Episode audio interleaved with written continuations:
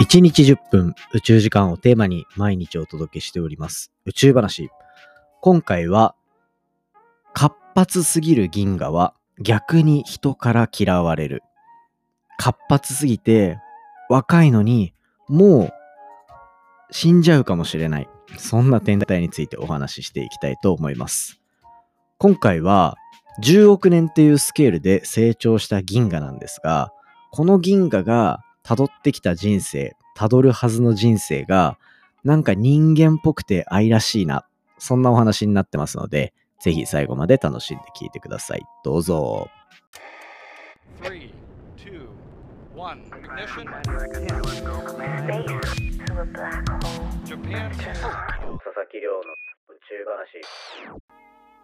2024年2月21日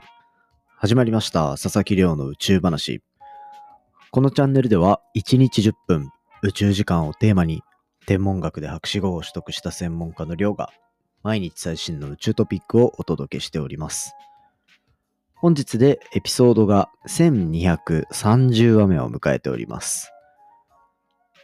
もうあれですね1200話を取ってから丸々1ヶ月が経ったと思うと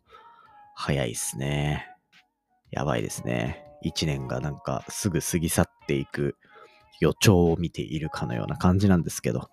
まあ基本的には1話完結でお話ししてます。ぜひ気になるトピックから聞いていただけたら嬉しいです。まあ、個人的には昨日のエピソードの NASA が取り組むこう月面の位置を把握する、まあ GPS みたいなところ、まあこれに近いような内容をお話しさせていただいたところは結構楽しんでいただけるんじゃないかなと思ってますので、ぜひよろしくお願いいたします。ということで、じゃあ今回はどんな話をしていくかというと、がっつり天文のお話ですね。あんまり馴染みのないクエーサーと呼ばれる天体。まあ、簡単に言うと銀河です。この銀河の成長を抑えてしまうメカニズム。これが実験的に、実験的にというか観測的に明らかになったので、こちらお話ししていこうかなと思っております。でですね、まあ、今回、研究の対象となっているのが、クエーサーと呼ばれるものです。クエーサー、これどうですか？今、それを聞いてピンとくる人いますか？このポッドキャストの登場頻度で言うと、まあ月に1回ぐらい ?2 ヶ月に1回ぐらいですかね。っていうぐらいで、まあ比較的出てきづらいところになってはいるんですけど、実はブラックホールが関わっていたり、僕たちが住んでいるこの銀河みたいな、こういう環境にも実は近かったりするという背景を考えると、実はそんなに特殊な天体でもないのかなと思えるのがこのクエーサーですね。クエーサーは、まあ、銀河があって、銀河の中心の巨大なブラックホールにガスがこうバーって落ち込んでいっている。で、落ち込んでいる、落ち込むガスが明るく輝いている天体だというふうに考えられてます。まあ、これに加えて、この落ちていくガスの勢いに合わせて、中心のブラックホールの付近からアウトフローと呼ばれるようなその銀河の外側にガスをブワーって噴出する噴水みたいなもの。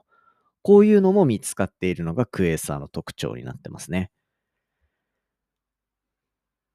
まあ、こんな性質、まあ、僕たちがいるこの天の川銀河では見えない性質なんですけど、宇宙にはクエーサーっていうのがたくさんあると。で、この実は外に吹き出しているガスっていうのが、銀河が成長していく上で非常に重要であるっていうふうに考えられてるんですね。銀河っていうのは何かっていうと、まあ、簡単に言えば、ね、これ簡単に言えば星の生成工場なんですよ。星の生成工場。そう聞くとなんか不思議な感じしませんか？銀河っていうのは星がたくさん集まっているだけじゃなくて、その中にまあ、ガスとかも一緒に含まれている。で、このガスとか、あとは塵とか、そういったものっていうのが、どんどん一箇所に集まっているから、新しい星が作られやすい環境になっている。これが銀河の正体なんですね。なので銀河はよく星の生成工場というふうに表現できたりもします。なのでガスがたくさんあるからその場で星がたくさん作りやすい。非常にシンプルですね。ただ、このクエーサーっていうのは中心のブラックホールに落ち込んでいくガスがすごくて、なおかつそこから激しいアウトフローが発生していてっていうところから、これまでの研究で、このアウトフローが強いと、星が新しく作られるそのペースっていうのが乱されてしまう。まあ、つまりは、アウトフローのせいで星を作るペースが落ちてしまう、抑制してしまうんじゃないかというようなところがこれまでの研究で明らかになってきていた部分ですね。で、まあ、そんな中で、まあ、今回、北海道大学とか早稲田大学の研究チームっていうのが、このクエーサーから吹き出るガスに含まれる分子がどういう状態になってるかっていう観測を行ってあげたんですよね。その上で、なおかつ今回はめっちゃ若い、若いクエーサーっていうのをピックアップして、誕生から10億年未満。まあ、この数字を聞いて、若い、あ、若いわって言える人はもう宇宙大好き人間確定って感じですね。10億年未満のクエサーか、若いねって誰かに言ってみてください。ポケットされますからね。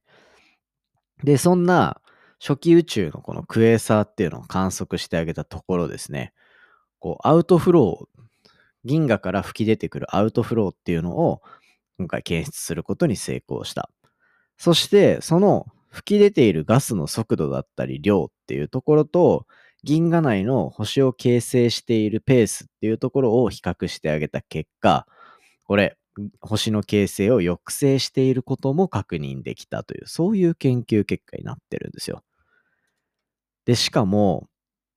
この外に吹き出すアウトフローがもう強烈すぎて、もう飛ばしすぎてると。で、それのせいで、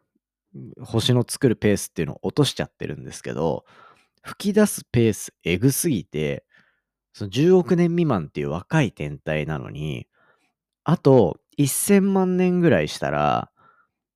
これもうガスなくなっちゃうみたいな。星作れませんっていう形になってしまうんじゃないかというところまで見積もられているんですよね。つまり、まあもともと考えられていたその星形成が抑制されるっていう理論的な予想をがっつりと裏付ける結果になっていた。それだけじゃなくて、このなんか若いのにもう活発すぎて、あと1000万年でもうなんか銀河としての活動を終えちゃうみたいな。なんかこの、たまにありますよね。星の話してても、なんか人間みたいだねみたいな。短く太く生きたんだねみたいな。そういったところがわかるなんか結構面白い研究だったかなと個人的には思ったので、こちらですね。ぜひ皆さんにも頭の片隅に入れといていただけたら嬉しいなと。元気すぎて周りを遠ざけちゃうっていうね。悪目立ちしてるんですね、きっと。はい。で、アウトフローっていうのはもう本当銀河によって、まあ中心にあるブラックホールの形というか、その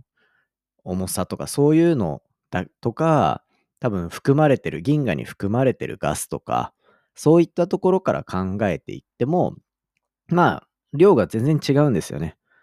じゃあ、この違いがどうやって生まれているのかとか、そういうのは今後、いろんな観測を重ねていって、こういう新しいことが見えてきたら、それの数を増やして、本当にそれが、まあ、ユニバーサルなものなのか、つまり普遍的なものなのかみたいなのを観測していく、解明していくっていう研究ステップが広がっていくので、まあ、これからはそこが楽しみなポイントになってくるかなと思いますね。ただまあ今回これ、アルマ望遠鏡っていうのを使って、その大人気の望遠鏡を使って観測した結果なので、うんと、なんて言うんでしょうね。大量に同じような天体を見つける観測をたくさん行えるかで言うと、なかなか難しいっていうパターンもありえそうだなと個人的には見てるので、統計的な研究がどうやって進んでいくのかっていうのは、これからちょっと楽しみにしていきたいポイントかなと思っております。ということで今回は宇宙にある星をたくさん作ってくれるはずの初期の銀河、クエーサーっていうのが激しすぎると敬遠されてしまう。そんな人間みたいな悲しい星紹介させていただきました。はい。ということで本編以上ですね。どうですか ?1 日10分ちょっと取り戻そうかなと思ってサクッと言ってみました。短くて寂しいなっていう人とか、こんぐらいがちょうどいいなっていう人とか、いろいろいると思いますので、ぜひコメントいただけたら嬉しいですね。で、気づきました。直近3日間のエピソード、実は取りだめしてました。もしかしたらね、一日一日声のトーン違うはずだから、なんか多分、気づいた人は気づいたんじゃないかなと思うんですよ。連続で撮ると結構声のトーンって似てるんですよね。あと2本連続で撮ると2本目の方がちょっとテンション高いっていうのも実はあったりします。まあそんなのはさておきで、なんで取りだめしてたかっていうと、実は出張というか、学会参加のために大阪に行ってたんですよね。もしかしたら今聞いてくれてる方の中にも関西方面の方いるんじゃないかなと思うんですけど、あの、計算社会科学会っていう、ちょっとね、本業のそのデータサイエンスの方で最近がっつりやってるところの、まあ、チームの発表があったんで、行かせていただいてっていうので、なんか天文の研究やってたところから派生して、そうやって別の学会とかにも出ていけるっていうのは、なんか結構面白く仕事させてもらってるなっていう感じがあって、それでちょっと大阪をね、堪能しておりました。はい。まあ言っても、まあずっと学会参加してたし、そんなに遊ぶ感じでもなく弾丸で帰ってきちゃったんですけど、なんかね、久しぶりにこうやってポッドキャストを撮ると楽しいなと思っております。今度、ポッドキャストフリークスってイベントでまた大阪行くので、その時はもうちょっと楽しめたら面白いかなと思ってますが、まあとりあえずね、ここからまた、ポッドキャスト普通に更新していきますし、10分、1日10分守って頑張ってやっていこうかなと思いますので、ぜひ楽しみにしておいてください。今回の話も面白いなと思ったら、お手元のポッドキャストアプリでフォロー、フォローボタンの近くにある星マーク、こちらでレビューいただけたら嬉しいです。番組の感想や宇宙に関する質問については、Twitter のハッシュタグ宇宙話、または Spotify の Q&A コーナーだったり、概要欄のお便りフォーム、こちらからじゃんじゃんお寄せください。それではまた明日お会いしましょう。さようなら。